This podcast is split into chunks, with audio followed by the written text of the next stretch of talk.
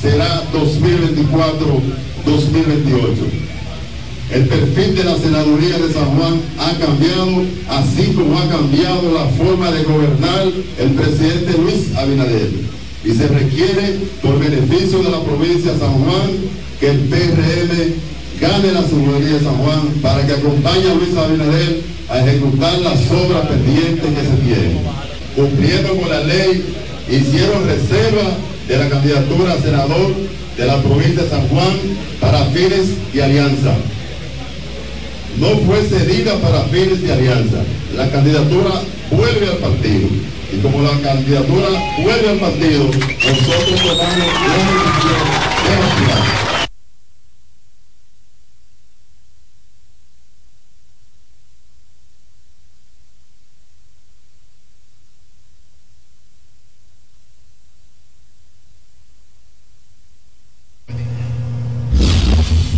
Ahí está, señores. Muchísimas gracias por su sintonía. Siempre este compromiso nos honra. Así que por eso le invitamos mañana a estar aquí a las 9. Aris Burgos les despide. Sigue con CBN.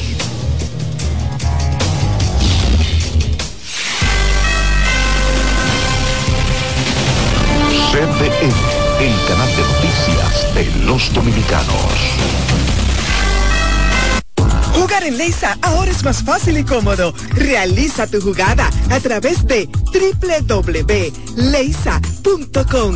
donde puedes jugar todos nuestros productos. Loto el más, el super más, Loto Pool, Super Kino TV, Quiniela y Palé Electrónico, Pega 3 más y Super Palé. No te pierdas la oportunidad de ser el próximo millonario de Leisa. Leisa, tu única Loto, la fábrica de millonarios. Garantía total a la luz de todos. Cada el sabor de los mejores deseos deseos que se van multiplicando durante el día y nos salen hasta en la taza.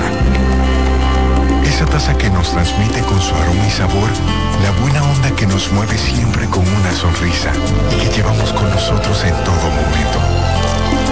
Por eso es que a cada taza de café Santo Domingo siempre le sale ese sabor a lo mejor de lo nuestro. Bienvenidos a su programa Consultando con Ana Simón. Consultando con Ana Simón vuelve a CDN Canal 37.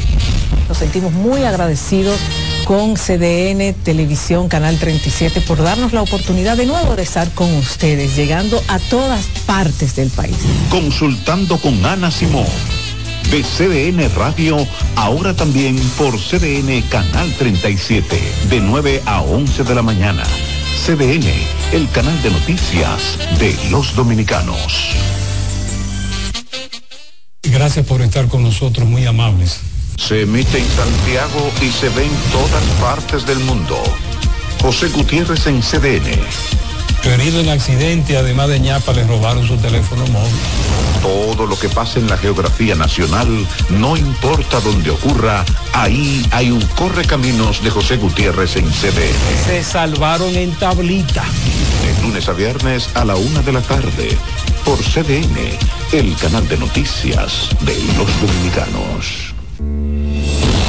Conflicto RD Haití CDN está en la frontera con Haití para ser testigo de todo lo que acontece por la construcción de un canal de riego para desviar las aguas del río Masacre hacia esa nación vecina. Nuestros periodistas dan seguimiento minuto a minuto a este conflicto que mantiene a la expectativa a las dos naciones.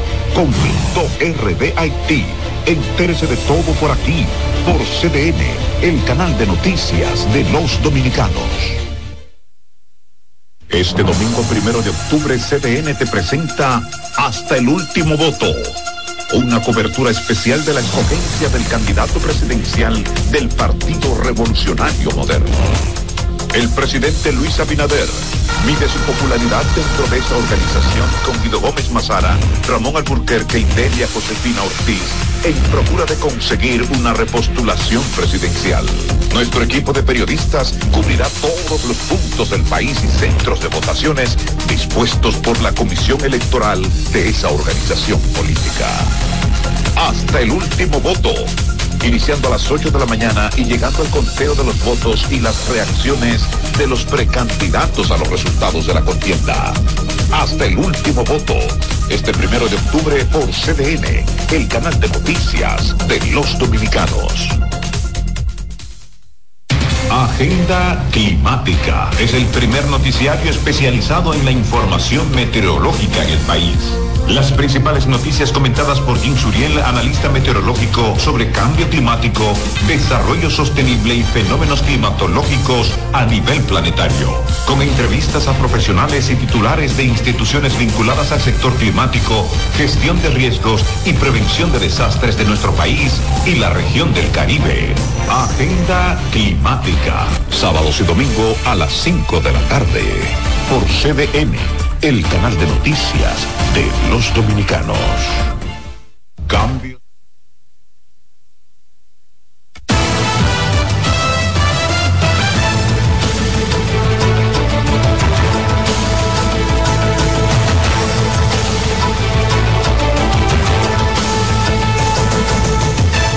Hola, muy buenos días. Ya inicia una nueva entrega de 6 a.m. en la mañana. Inmenso placer acompañarles como cada mañana. Francisco Medrano y Carolyn Cuevas. Carolyn, ¿qué tal? Bienvenida.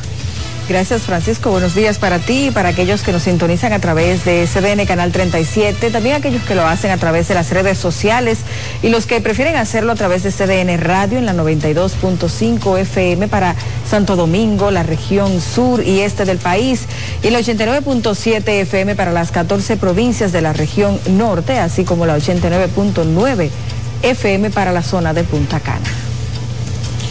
Iniciamos de inmediato con las informaciones porque los productores de arroz y otros cultivos agrícolas de la zona fronteriza de Dajabón expresan que el canal que está rehabilitando el gobierno no resolverá el problema de la crisis de agua que provocará el desvío del río a través de un canal en Haití.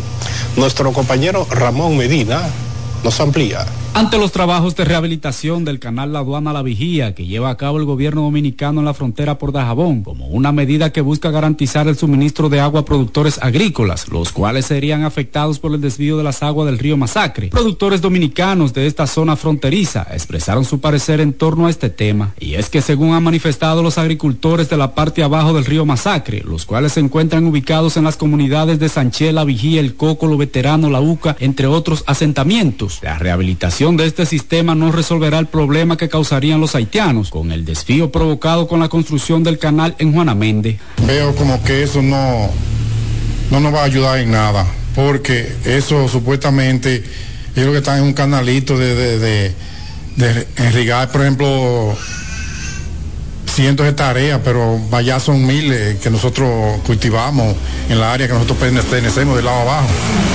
Si eso allá no se llevan ese canal, esa, esa, agua para allá. Nosotros no tenemos ninguna solución sobre eso. Eso, eso no, no, no nos conviene a nosotros, ese canalito. Que ese canal que se está rehabilitando no va a ser lo suficiente para suplir los productores que hay ahí. Hay que tomar carta en el asunto y lo que se vaya a hacer, hacer algo que los productores no pueden tener pérdida como lo hemos tenido ahora con el asunto de la seca y todo eso. Según los parceleros conocedores de la zona, este sistema que está siendo rehabilitado por el gobierno no cuenta con la capacidad para suplir el agua a más de 20 mil tareas de cultivos, debido a que el mismo solo fue diseñado para irrigar a unas 100 tareas. Eh, no, yo no creo que si la solución es bombeado, eso no da resultado por la cantidad de terreno que se siembra, porque tú sabes que de este lado se siembran alrededor de unas 16 mil tareas, más los haitianos que mojan por ahí también, por el canal de la línea, unas 10 mil tareas. No creo que esa sea la solución. De la única manera que podría solucionar algo es si ellos quitan el encache hasta donde lo vayan a tirar por el río Dominicano, profundizándolo y anchándolo. Pero de otra manera eso no da solución con bombita, porque bomba no mojarro. ¿Qué pasa con esto? Ellos, ese canal no es la solución definitivamente, será un paliativo introduciéndolo al río, porque sabemos que el gobierno está haciendo todo lo posible y lo imposible para ayudarnos a nosotros. De eso estamos todos los productores claros. Y le damos las gracias, señor presidente, que deberíamos unirnos todos unánimemente defendiendo el gobierno en esta causa pero hay una situación que esa situación de 2 metros, 2.5 metros cúbicos, que ese canal lo más que puede coger 2 metros, no va a ser la solución aunque se tire el río. Estos dijeron además que el sistema de bomba que sería instalado solo sería un paliativo al problema, pero que el mismo no solucionará la crisis en tiempo de sequía, cuando el caudal del río Masacre deje de suplir la cantidad de agua requerida para el sustento de la producción en la zona. Desde la zona fronteriza de Dajabón, para CDN, Ramón Medina. Al mediodía de este martes, haitianos introdujeron una retroexcavadora hacia el río Masacre o Dajabón, varios metros más abajo de donde se construye el canal de riego para desviar el caudal.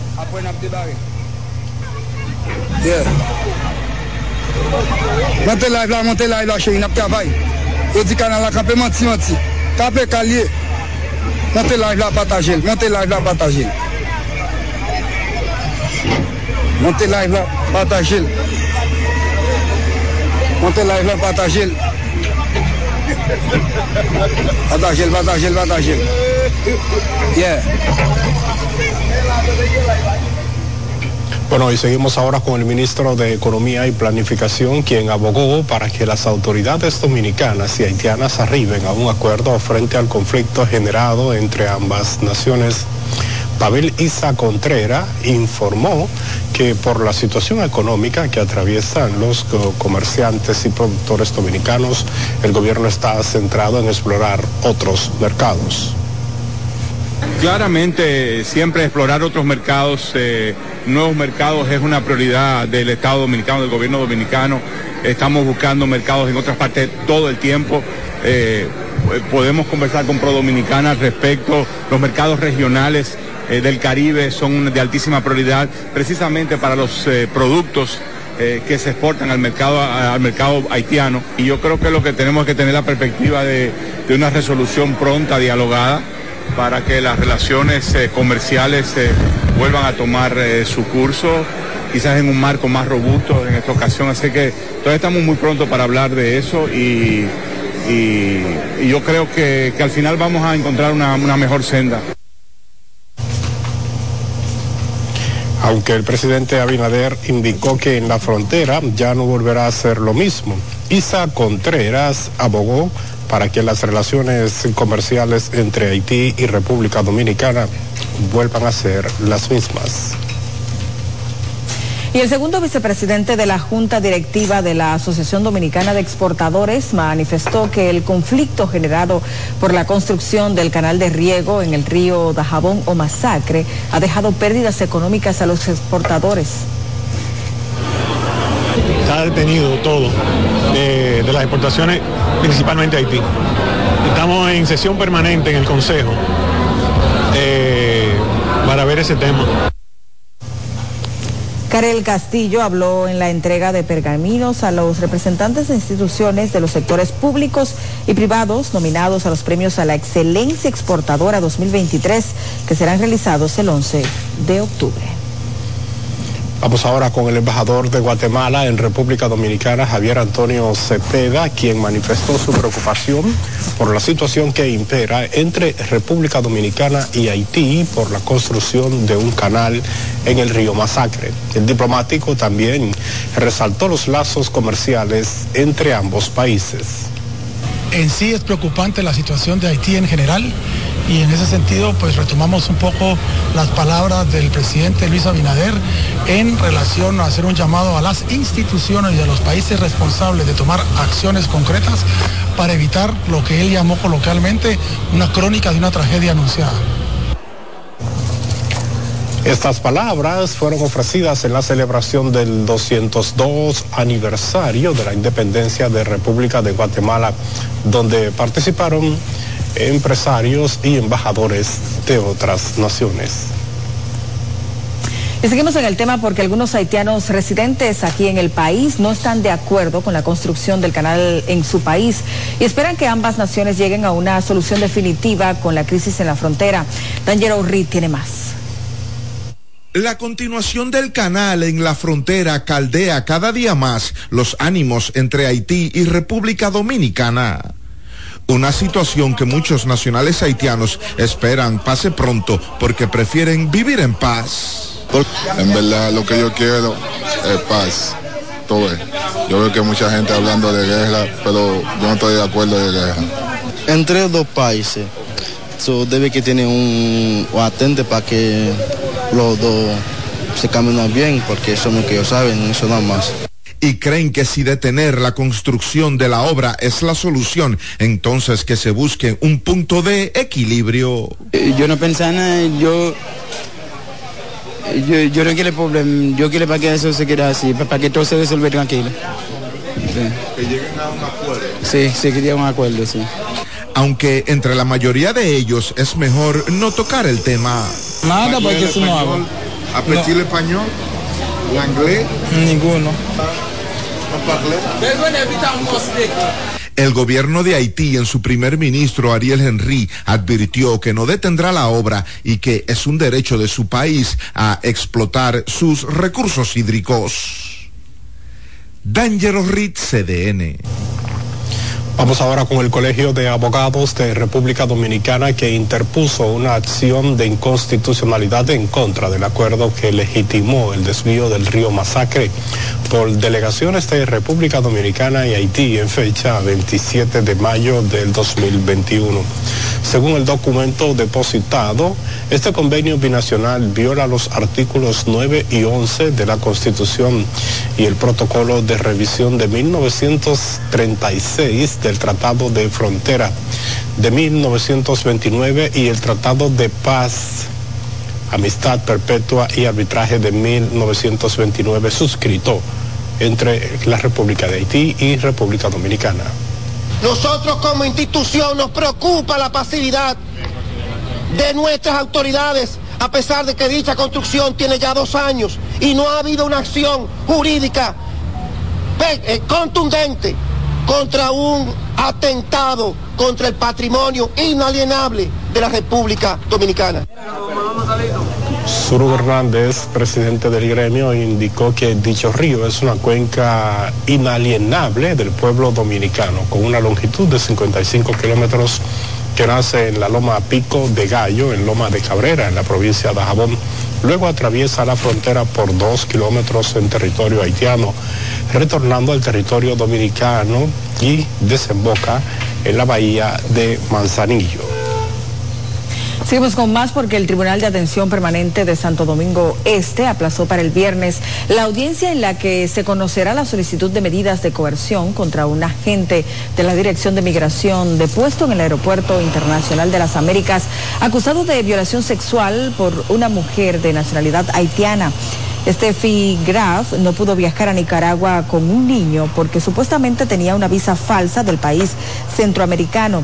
El caso fue enviado a la justicia por la Dirección de Migración tras la denuncia de la mujer, quien habría narrado que tras impedírsele salir del país, fue llevada a un cuarto en el que el agente migratorio habría cometido el hecho que se le imputa. La mujer también es investigada por el uso de visado falso para determinar si fue víctima de alguna red de trata de personas, además de que el apellido del niño con que viajaba no coincide con el de ella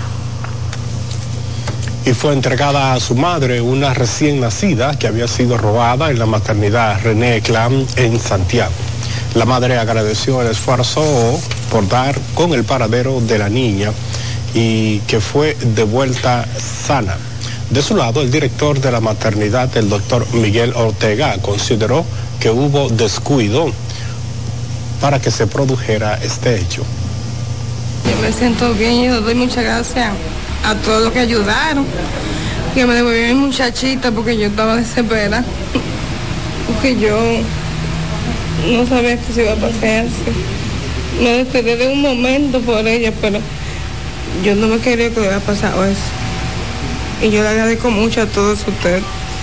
Lo primero es darle la gracia a todos los departamentos de seguridad que se de una forma inmediata actuaron. Eso va a demostrar la seguridad que nosotros tenemos en nuestra institución. Aquí no hay peligro en eso. Hubo un lazo de descuido de la madre que ella lo reconoce. Pero más no le culpo a la madre.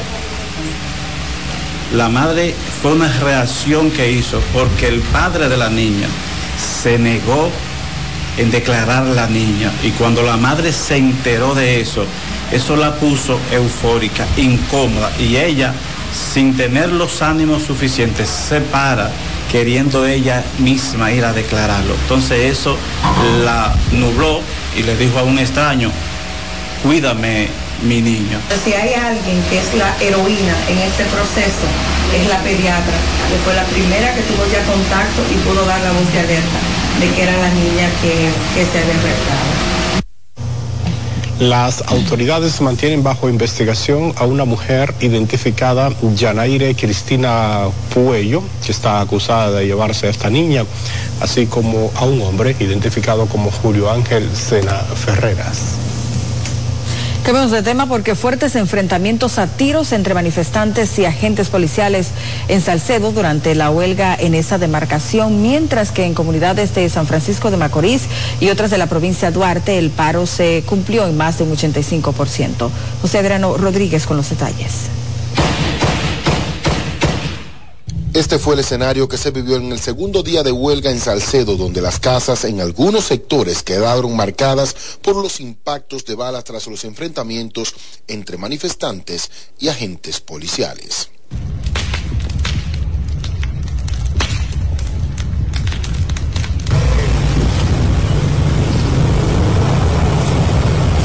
Los dirigentes populares del municipio de Salcedo en la provincia de Hermanas Mirabal manifestaron que la huelga se cumple en más de un 95% y a pesar de que hicieron el llamado de manera pacífica, se produjeron los enfrentamientos por lo que mantienen la huelga hasta este miércoles. El llamado se ha dado un 95%. Nosotros estamos, eh, ¿cómo te digo?, llamando a lo más pacífico posible. Se han, eh, se han escenificado algunos enfrentamientos pero tú sabes que eso siempre ha, sucedido en los movimientos, pero no es que cosa muy grande. Mientras en San Francisco de Macorís, miembros del Frente Amplio de Lucha Popular, Falpo, visitaron a la fiscal titular de Duarte, Smiling Rodríguez, en busca de informaciones sobre los jóvenes detenidos previo al movimiento bulgario, alegando abusos por parte de la Policía Nacional estuvimos reunidos con la fiscal para que ella, como representante ante la justicia de la sociedad, nos diera una explicación.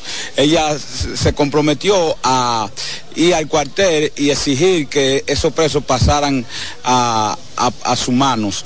Estamos apenas en los procesos de depuración, de verificación, qué acción estaba realizando cada persona al momento de su detención y pues obviamente ya cuando verifiquemos todo en su conjunto, el Ministerio Público tomaría la decisión del lugar. Además, Raúl Monegro reiteró que mantendrán el llamado huelga por 48 horas en San Francisco de Macorís, Las Guaranas, Villarriba y Pimentel, ya que según ellos las autoridades no les han dejado otro camino ante la falta de respuestas a sus demandas y la huelga va a continuar. La huelga es para que resuelvan el, hospital de especialidades sea construido, para que la Plaza de la Cultura sea construida, para que la carretera San Francisco de Macorís sea construida. Los sectores populares que lucen abandonados, que están inservibles como Madeja, Los Espinos, la Vista Verde. Todos los sectores organizados de San Francisco de Macorís, la producción de este municipio y de los demás están completamente paralizados como una respuesta a las autoridades de mucha promesa y poco resultado. Entre las demandas que realizan los grupos populares de Salcedo y San Francisco de Macorís, entre otras demarcaciones, están la construcción de calles, aceras, un sistema cloacal, entre otras. En tanto que las unidades élites de la policía, como los SWAT, Linsen, Boina Gris, Fuerzas Especiales contra Motines, entre otros, permanecen constantemente patrullando la parte alta tanto de San Francisco de Macorís como de Salcedo. Desde la provincia de Duarte, José Adriano Rodríguez, CDN. El momento de la pausa. Así es, continúa Carmen. ya volvemos.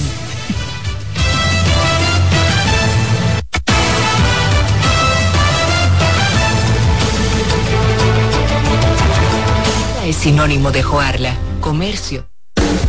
Estás en sintonía con CDN Radio. 92.5 FM para el Gran Santo Domingo, zona sur y este y 89.9 FM para Punta Cana. Para Santiago y toda la zona norte en la 89.7 FM. CDN Radio. La información a tu alcance.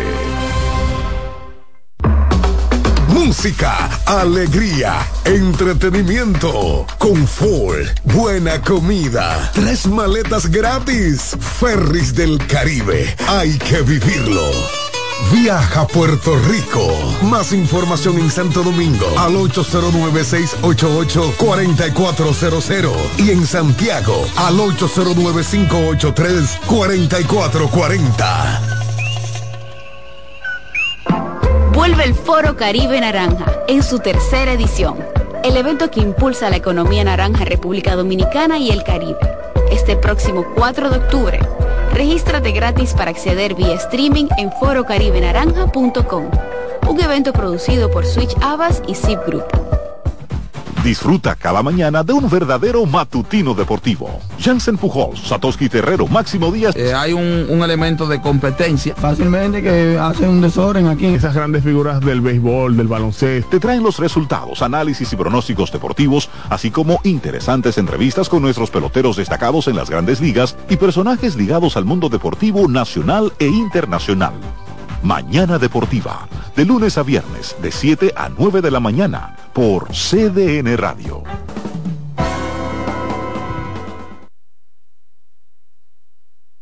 A través de la cual el diputado Gutiérrez presentó formal renuncia, fue leída e inmediatamente aprobada con el voto unánime de los 127 legisladores presentes. La gestión de esa comunicación, este la inició un distinguido diputado de esa demarcación que tenía alguna relación con los familiares del hoy diputado renunciante. Este, luego esa gestión se desvaneció, pero nosotros, algunos diputados de aquí, eh, continuamos eh, conversaciones a través de algunos eh,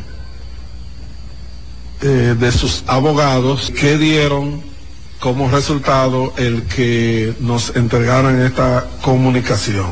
El Consejo de Disciplina de la Cámara Baja había sido apoderado de una solicitud del Partido Revolucionario Moderno para la destitución del diputado pero nunca prosperó pues el proceso ameritaba necesariamente la realización de un juicio político. Aquí lo más importante es saber de que la renuncia es fidedigna, que las documentaciones fueron evaluadas por un departamento jurídico y que lo que se ha decidido en el día de hoy cumple con el voto de la ley. Ahora corresponde a la organización oficialista presentar las ternas con los nombres de los posibles candidatos para llenar la vacante. Acuérdense que el partido de nosotros se opuso a que familiares de los diputados renunciantes lo pusieran como tal. Si no tenían mérito suficiente, trabajo político y la recomendación partidaria, el partido no aceptó que pusieran los hijos, los hermanos, los, los sobrinos. Entendemos que la población está a espera de eso a partir de hoy. El partido decidirá en lo adelante. Gutiérrez había demandado a la Cámara Baja por no pagarle sus sueldos y viáticos tras su apresamiento en mayo del 2021. Se espera que tras haber sido habilitado mentalmente, enfrente ahora su proceso judicial en Estados Unidos. Yarilis Calcaño, CDN. Y también seguimos con legisladores del Partido Revolucionario Moderno, quienes confían que esta organización saldrá fortalecida de las primarias de este próximo domingo, en la que escogerán a su candidato presidencial, así también regidores, delegaciones de distritos y algunas alcaldías. Nuestro compañero Samuel Guzmán nos amplía en el siguiente reporte solo días para la celebración de las primarias del próximo domingo, dirigentes del PRM confían en que los resultados de ese proceso serán respetados. Entre las candidaturas que irán a primaria se incluye el nivel presidencial. Con relación a la primaria del domingo en la que participarán los directores de juntas distritales, los vocales y los regidores, además de la presidencia de la República, hay un gran ambiente. El señor presidente de la República entendemos que va a salir victorioso con más de un 90%, una persona demasiado valorada en el país. Para evitar eventuales malestares o inconformidad con los resultados de las votaciones, la dirigencia del partido ha hecho las previsiones del lugar. Debe ser un evento democrático eh, con una participación significativa de los afiliados al partido. Eh, la Comisión Nacional de Elecciones Internas ha hecho un gran trabajo. Eh, justo ha invitado a los precandidatos y la precandidata a todas las reuniones. Las votaciones se desarrollarán entre las 8 de la mañana y las 4 de la tarde en 5.149 mesas distribuidas en el Distrito Nacional y los 157 municipios del país. Las primarias serán celebradas con un padrón de 3.086.000 militantes bajo administración de la Junta Central Electoral. Samuel Guzmán, CDN. En más de un 50% avanza el proceso de distribución de los materiales para las primarias del Partido Revolucionario Moderno el próximo domingo, conforme al programa lo programado por la Junta Central Electoral que organiza el certamen. De acuerdo con la Comisión Electoral Interna del PRM, ese proceso se desarrolla sin inconvenientes y concluye este miércoles con el Distrito Nacional y Santo Domingo Este. Estuvimos en el área de logística supervisando los trabajos y ya se habían despachado más del 50% de los territorios, eso fue al mediodía lo que significa que conforme al cronograma que tiene eh, diseñado la Junta Central Electoral, entregará dicho material a cada junta electoral del país eh, en tiempo récord, parte de la Junta Central Electoral y en lo que corresponde a la Comisión Nacional de Elecciones Internas como responsable del seguimiento por el Partido Revolucionario Moderno, estamos preparados para, sin inconveniente alguna, poder montar este proceso de, primaria donde aproximadamente 3.084.000 afiliados tendrán el derecho de acudir a votar por el candidato o los candidatos de su preferencia. Será el sábado cuando comience el montaje de las mesas de votación en los distintos recintos que en su mayoría funcionarán en centros educativos. Bueno, y seguimos en San Juan porque el diputado y presidente provincial del PRM, Fran Ramírez, hizo público este martes sus aspiraciones a la candidatura senatorial de esa organización política por esta demarcación. El anuncio fue hecho por el legislador durante una rueda de prensa donde estuvo acompañado por más del 90% de la dirigencia del PRM en la provincia. En la misma, el dirigente PRMista aclaró que cumpliendo con la ley, el PRM se reservó la candidatura para posible alianza, pero no fue cedida para tales fines y volvió al partido, motivo por el cual decidió aspirar a la posición candidato a senador por el Partido Revolucionario Moderno para acompañar al presidente Luis Abinader en la gestión que sin duda será 2024-2028. El perfil de la senaduría de San Juan ha cambiado, así como ha cambiado la forma de gobernar el presidente Luis Abinader. Y se requiere, por beneficio de la provincia de San Juan, que el PRM gane la señoría de San Juan para que acompañe a Luis Abinader a ejecutar las obras pendientes que se tienen.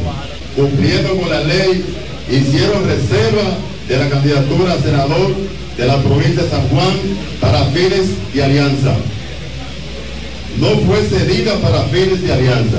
La candidatura vuelve al partido. Y como la candidatura vuelve al partido, nosotros tomamos la decisión Ramírez expuso que se someterá al método que decida el partido para escoger su candidato a la senaduría de San Juan para las elecciones congresionales del mayo del 2024. Cambiamos de tema y hablamos del Banco Mundial que reafirmó su compromiso de continuar cooperando con el crecimiento económico de la República Dominicana. Como nos cuenta Francis Zavala, la representante de esa entidad aboga por un pacto con las fuerzas vivas para que se continúe con el proceso de modernizar las instituciones. El acto de apertura del primer encuentro nacional sobre reforma y modernización de la administración pública, la representante de la entidad financiera aseguró que con el inicio de este proceso se deben fortalecer la institucionalidad en el gobierno. Y tengan la certeza que desde el Banco Mundial tenemos un compromiso inquebrantable en apoyo a la agenda del gobierno de fomentar el crecimiento económico sostenible. En la actividad que fue encabezada por la vicepresidenta Raquel Peña, la representante del Banco Mundial, resaltó que la República Dominicana da los pasos para lograr mejores servicios digitales. República Dominicana ocupa el puesto número 81 entre 193 países en el índice de servicios en línea en las Naciones Unidas. Hasta ahora son pocos los trámites que son 100% digitales. Institucionalidad que según la vicemandataria y el ministro de la Administración Pública, el gobierno ha tomado acciones en 12 sectores clave del Estado. Como gobierno, nosotros definitivamente nos abocamos a una tarea de transformación, de disolución, de reducción, pero sobre todo de transparencia de los órganos como el despacho de la primera dama, la OISOE, el CEA, la CDE, el programa de visitas sorpresas. Avances en la reestructuración de la arquitectura organizacional de la administración pública, mediante la conformación de una estrategia de abordaje escalonada, tendente a eliminar duplicidades Castillo Lugo destacó el impacto que ha tenido la implementación del Plan General de Reforma y Modernización del Estado. Francis Zavala, CDN. Vamos ahora con comerciantes y consumidores que siguen preocupados por la escasez de azúcar en el mercado, lo cual ha disparado el precio de ese producto en hasta un 50%. Danger Ritz nos amplía. Bueno, esta casa de azúcar no se encuentra y está cara también. La falta de azúcar en el mercado continúa siendo una situación que genera incertidumbre en la población. En especial las amas de casa quienes regularmente se encargan de la preparación de alimentos para el consumo de sus familias. No, ahí no se halla el azúcar para ningún lado. Ya. No. ¿Y cómo, cómo están haciendo entonces? ¿Qué están haciendo? Oh. Ande uno ayer, compra un chin de azúcar. ¿De cuál es la que usted usa? Crema. Antes el azúcar la aparecía donde quiera. No sé, ah, no. Porque yo casi nunca la he comprado, nunca, pero yo ahora sí la estoy comprando porque a mí me la llevaban los hijos míos. Azúcar que es cada vez más escasa, no solo la refinada, sino que también la crema está apareciendo en menos cantidad. Se vende, se está vendiendo, pero eso está carísimo. La azúcar blanca está sobre los 50 pesos ya y la crema también. ¿A cómo tú la estás vendiendo la crema? La crema yo la estoy vendiendo 45, pero ya no es debido. Yo conseguí 30 libras ahora en almacén. 30 libras en almacén. Medida, sí. Medida, sí. A 55 pesos hay que venderla. Por lo menos en el supermercado el domingo no había azúcar blanca, de ningún, eh, perdón, azúcar eh, morena, no había de ninguna, solamente había azúcar blanca. La caída en la producción del Central Romana ha provocado la falta de azúcar refinada, incrementando el consumo de la crema, una demanda que disparó automáticamente su precio, llegando desde los 30 pesos por cada libra hasta llegar a los 45 pesos, es decir, un 50% más cara. Dangerous Rit CDN. Y comunitarios de la Senda en Villamella claman a las autoridades por una intervención sanitaria para combatir los contagios del virus del dengue, al considerar que son los más vulnerables de la zona. Raiza Álvarez tiene más detalles. Bueno, vamos a continuar con el Ministerio de Obras Públicas que avanza en los trabajos del puente Juan Dionisio en el municipio de Peralvillo, provincia Monte Plata. General Sánchez con más. En la mañana de este martes llegaron las vigas que serán instaladas en el puente que comunica a la placeta con Dionisio. esto fue lo que se esperaba, que se mandó a hacer fuera del país y que muchas veces le dimos explicaciones de que esto estaba en proceso.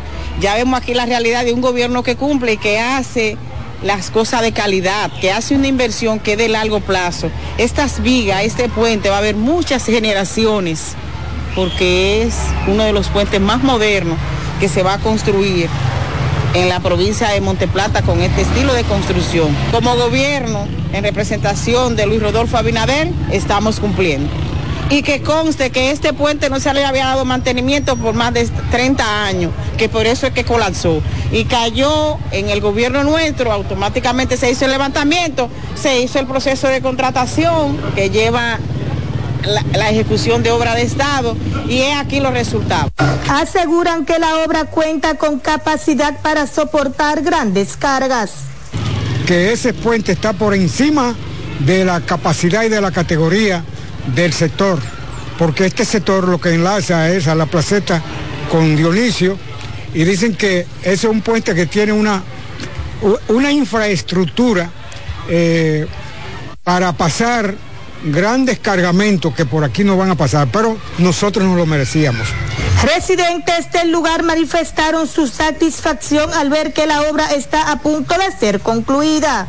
Esto ha sido algo sin precedente. Estamos bien contentos con la decisión del presidente, con la gobernadora, con todo lo que de una forma u otra han sido, han, han colaborado para este, para este problema de ese puente que nosotros teníamos en nuestra, nuestra comunidad. Más que complacido. Feliz por ver la, el avance de nuestra obra, que es una de las obras más importantes que tenemos hasta el momento. Este puente tenía más de dos años que había colapsado y hoy llegan las vigas, lo que muestra un avance en la ejecución de la obra.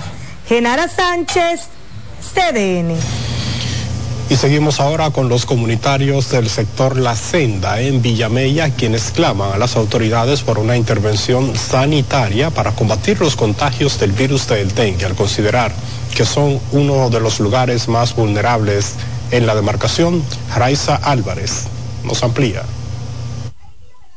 Los moradores del sector La Senda Abajo en Villamella se quejan de que las autoridades de salud no han ido en su auxilio ante los brotes de dengue que azotan la zona. El dengue por aquí está, yo tengo una sobrina, una, una nieta que le dio el dengue, va ese cuarto se gastó. Hubo que pasarlo para la Plaza de la Salud. El dengue está acabando por aquí. Ni vienen, ni, ni, ni están a vacunando, ni vienen a anunciar nada, ni nada por aquí. Los otros días yo vi una persona que están fumigando fuera de aquel lado de la calle. Por aquí nadie ha venido. Nadie. Dicen ser la comunidad de mayor riesgo al estar rodeados de lagunas y cañadas y que sus casas se inundan al paso de cualquier fuerte aguacero.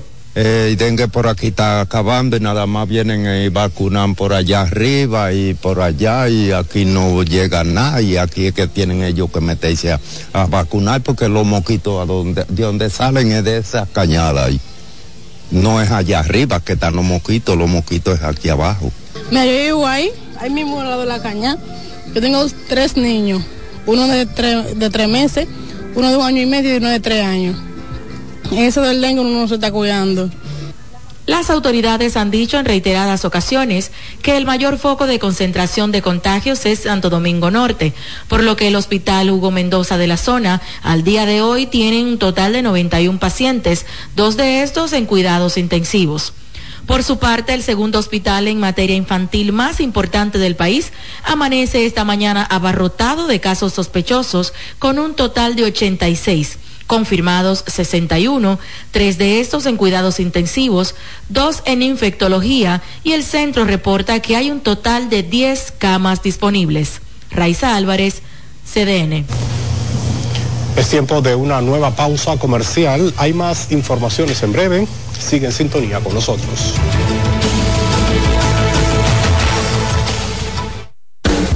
Estás en sintonía con CDN Radio. 92.5 FM para el Gran Santo Domingo, zona sur y este. Y 89.9 FM para Punta Cana. Para Santiago y toda la zona norte en la 89.7 FM. CDN Radio. La información a tu alcance. Vuelve el Foro Caribe Naranja en su tercera edición. El evento que impulsa la economía naranja República Dominicana y el Caribe este próximo 4 de octubre. Regístrate gratis para acceder vía streaming en forocaribenaranja.com. Un evento producido por Switch Abbas y Zip Group. Alberto Cruz Management presenta a la diva del merengue, Miriam Cruz en su espectáculo. La historia continúa. Miriam, Miriam, Miriam, Miriam,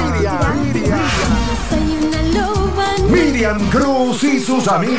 Que si somos amantes. Sábado 14 de octubre, 9 de la noche, en el Teatro La Fiesta del Hotel Jaragua. Información 809-218-1635. Boletos Express y Alberto Cruz Management.com. Invita CDN. CDN Radio tiene el espacio más transparente, plural y profesional de la Radio Nacional. Cada día, los comunicadores más informados analizan el acontecer nacional en La Expresión de la Tarde. Un equipo de periodistas comprometidos a informarte con verticalidad y veracidad. Porque en este país tan pequeño, en este país de Macondo, todo se sabe. La Expresión de la Tarde, de lunes a viernes de 3 a 5 de la tarde por CDN Radio.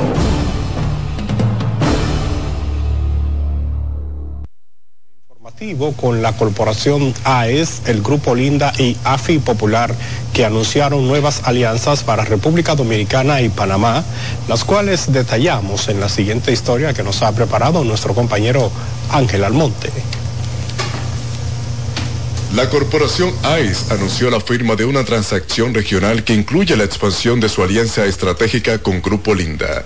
De igual modo, se anunció la incorporación como socio de la administradora de fondos de inversión popular AFI Popular en AIS Dominicana, a través de uno de los fondos administrados por esta filial del Grupo Popular. Las transacciones comprenden la venta de un 10% de las acciones para las operaciones en AES República Dominicana a los grupos locales Linda 5% y AFI Popular 5% respectivamente.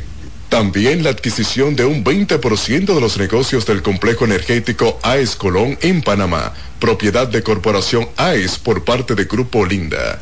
La adquisición del 5% por parte de AFI Popular se hará efectiva mediante la participación del Fondo Cerrado de Desarrollo de Sociedades Popular, inscrito en el registro del mercado de valores de la República Dominicana desde el 2019.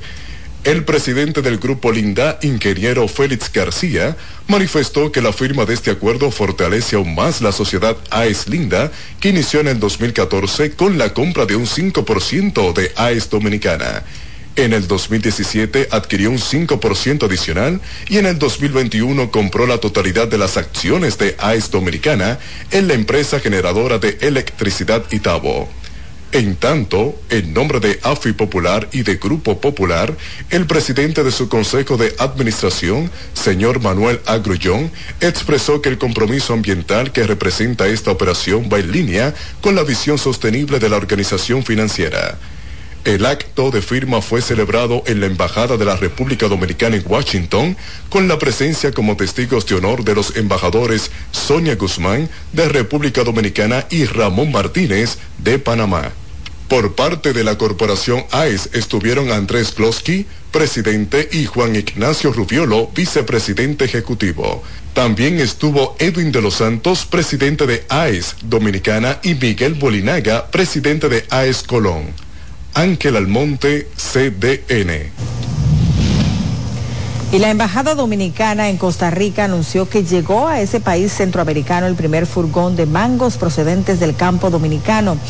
Como parte de los esfuerzos de incrementar la presencia de productos dominicanos en Costa Rica, desde esta embajada nos place anunciar la llegada de la fruta de mango dominicano, nuestro compromiso de ambos gobiernos que han asumido en beneficio del sector exportador dominicano, informó la embajada a través de un mensaje en Twitter.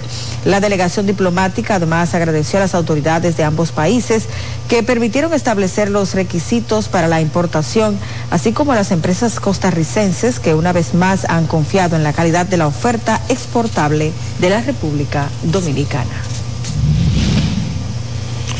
Vamos a seguir con más informaciones porque la Comisión Federal de Comercio y Fiscales Generales de 17 estados de Estados Unidos presentaron una demanda en contra de Amazon por monopolio. En su denuncia acusan al gigante del comercio por Internet de mantener ilegalmente un poder monopolista mediante múltiples prácticas contrarias a la competencia. La demanda alega que Amazon viola la ley no solo porque es grande, sino porque tiene una conducta exclusionista que evita que sus competidores actuales puedan crecer o también puedan emerger competidores nuevos.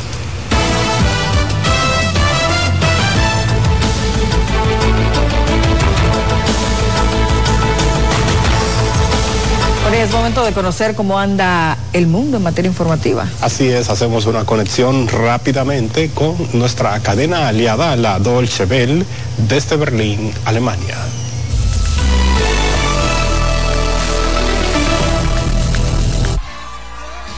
En Estados Unidos, Donald Trump fue declarado este martes responsable de fraude.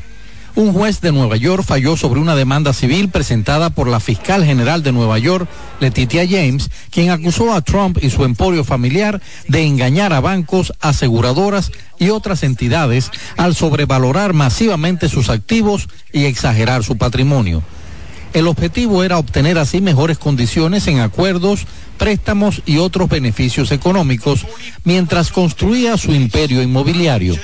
La decisión es el revés más contundente hasta la fecha para la imagen de Trump como magnate inmobiliario.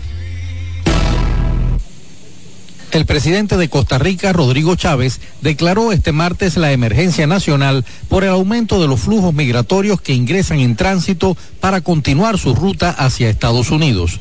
En lo que va de septiembre, ingresaron al país unos 60 mil migrantes tras atravesar la selva del Darién que conecta Colombia con Panamá.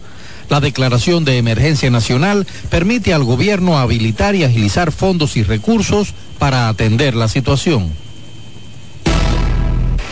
Las autoridades en Perú han ofrecido una recompensa de más de 130 mil dólares a quien entregue información sobre el cabecilla del tren de Aragua, Héctor Guerrero.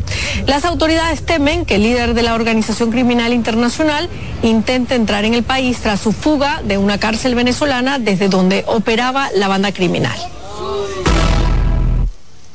Miles de personas en autobuses, camiones y vehículos privados siguen abandonando el enclave de Nagorno-Karabaj en dirección a Armenia y se prevé que el éxodo continúe en los próximos días. Según el gobierno de Armenia, son ya más de 28.000 personas las que han cruzado la frontera. El enclave de mayoría armenia, pero en territorio reconocido internacionalmente como parte de Azerbaiyán, contaba con 120.000 habitantes antes de la última ofensiva del ejército azerí para recuperar el control total de la región son constantes las filas de vehículos, van pasando por bloques de unos 20 a 30 carros eh, mm, por cada hora más o menos. Todo esto justamente para no saturar la ciudad de Goris, que es una ciudad pequeña, volcada al turismo, pero que eh, está dando asistencia a los refugiados.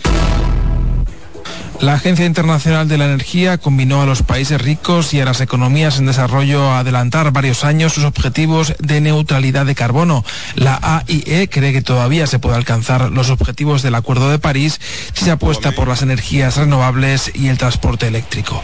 El Acuerdo de París establece la neutralidad de carbono en 2050 para limitar el aumento de la temperatura global a 1,5 grados respecto a la era preindustrial.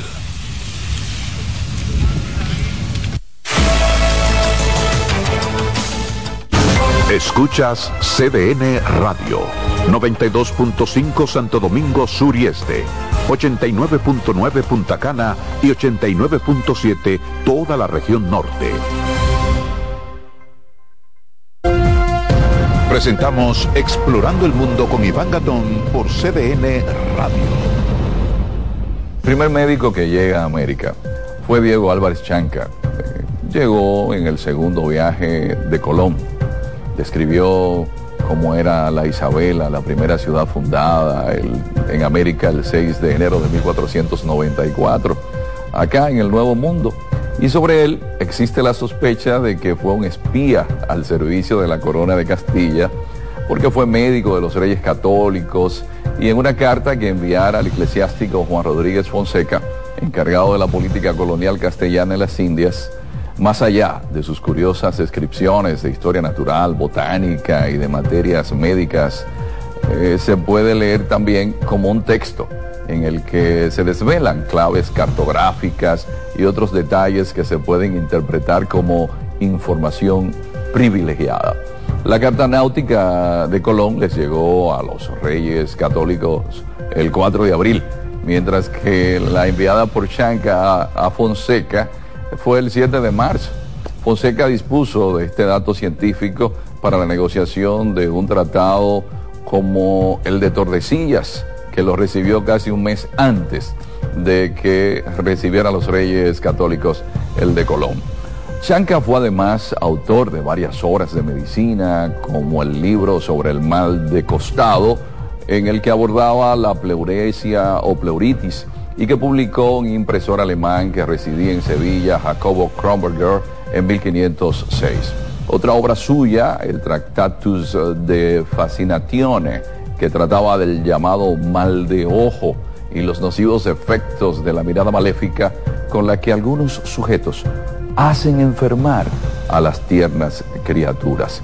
De todas sus obras, la más famosa fue la Carta Relación, con descripciones sobre la flora y la fauna. También el médico explicaba costumbres de los indios como el relato acerca de los caribes que castraban a algunos muchachos taínos para comérselos cuando llegaban a la adultez. El primer paciente indígena que atendió fue el cacique Huacanagarix, eh, quien alegaba tener una herida que al este comprobar que era falsa, sospechar a Cristóbal Colón que el indígena había participado en la muerte de los hombres que había dejado en el fuerte de la Navidad. Atendió a Colón de un ataque de paludismo que sufrió al llegar a la isla y tuvo que enfrentar una epidemia que se desató en la Isabela que se cree pudo haber sido de viruela o de gripe.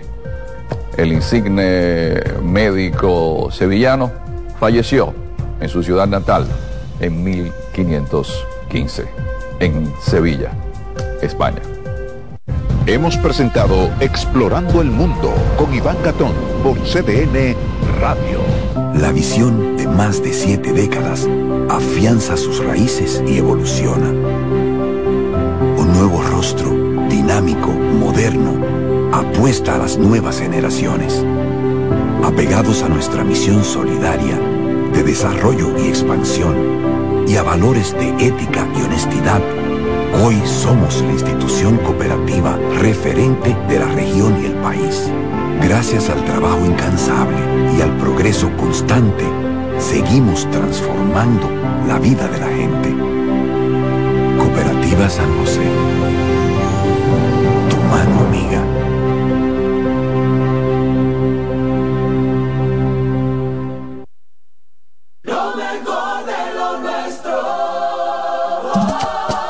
Somos una mezcla de colores bellos, rojo, azul y blanco, indio, blanco y negro.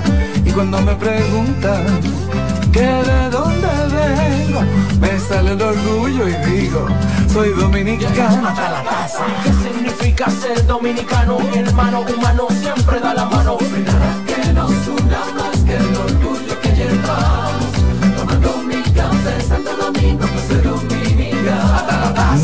nada que nos identifique más como dominicanos que nuestro café Santo Domingo. Café Santo Domingo. Música, alegría, entretenimiento, confort, buena comida, tres maletas gratis, Ferris del Caribe, hay que vivirlo. Viaja a Puerto Rico. Más información en Santo Domingo al 809-688-4400 y en Santiago al 809-583-4440. Oye, es que siempre me han gustado las gorditas. Son más sabrosas y tienen mamacita para morder. Y ese quesito quemadito en el borde, increíble. Atrévete a probar nuestra gordita pan pizza con el más rico queso mozzarella y provolón y tu ingrediente favorito hasta el borde. Hoy pide gorditas de Domino's. En CDN 92.5, cápsulas de filósofos y locos. El sentido del dinero es satisfacer necesidades. Pero muchas veces ocurre que confundimos simples requerimientos con reales necesidades. Eso nos lleva a comprar y comprar, incluyendo bienes y servicios que no necesitamos. Piensa en tu esfuerzo, no lo malgastes en lo que no necesitas. Para saber más, arroba de filósofos en Twitter, de filósofos y locos en Facebook por 92.5 y 89.7. Si de algo saben las abejas, es de flores. Hay de todo tipo y para todos los momentos. Lo importante no es solo su color, tamaño o forma, sino lo que hace sentir cada una. Y para esos sentimientos trabajan. Igual que el Banco Central, que trabaja para hacer florecer la economía y que sientas estabilidad. Para ese sentimiento de crecimiento y desarrollo. Para que la primavera llegue a todos los sectores y los planes de muchos den grandes frutos. Banco Central de la República Dominicana. Trabajando por una estabilidad que se siente. Carlos Santos Management presenta jueves 12 de octubre a Dani Rivera con su concierto Brindemos por ella. Quiero que brindemos por ella. Y junto a Dani Rivera, el artista de la patria, Sergio Vargas. Jueves 12 de octubre, Teatro La Fiesta del Hotel Jaragua. Brindemos por ella. Dani Rivera. Y Sergio Vargas. Información al 809-922-1429 y al 829-852-3248. Brindemos por ella. Busca tu ticket en Supermercados Nacional, CCN y Jumbo. Pongo mis ideas. Invita CDN. Llega a Santo Domingo el espectáculo infantil que todos los niños estaban esperando. El fenómeno global infantil, Masha y el oso, en su gira internacional, llegan con un nuevo espectáculo. Masha y el oso rescate en el circo Show en Vivo. Masha, oso y todos sus amigos del bosque se embarcan en esta nueva aventura que no te puedes perder. Del 7 al 8 de octubre en el Teatro Nacional. Boletas a la venta a través de passline.do. Boletería del Teatro Nacional y en www.bigstar.com.do. Un evento Big Star. Invita CDN. En CDN Radio, la hora 7 de la mañana. Una ama de casa, una periodista, un reportero y un productor comparten la mesa para servirnos todas las informaciones y el entretenimiento que caben en el plato del día. De lunes a viernes a las 12 del mediodía, estamos seguros que vamos a dejarte sin vida información y buenas conversaciones. Buen provecho.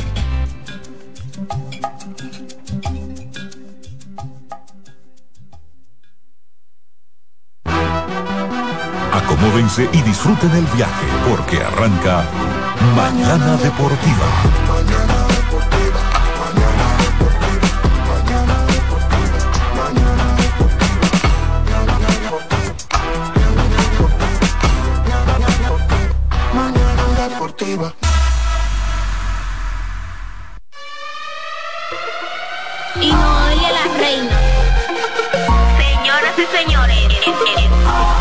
Ya comienza el mejor programa deportivo deportivo. Jansen Pujol, Máximo de Satoshi Terrero. Mañana deportiva la casona de primero. Cada día que pasa vas ganando más terreno. Hay programas envidiando, están tirando su veneno. Esto es interacción, no lo hago por mención. Se juntaron lo que saben, ya resuelto la función. Te hablamos de pelota y también de básquetbol 92.5 la programación mejor. 92.5 la programación mejor. 92.5 la programación mejor. Eh, Alessi en los controles. De, de, de, lunes a viernes, 17 a 9. El mejor programa del mundo.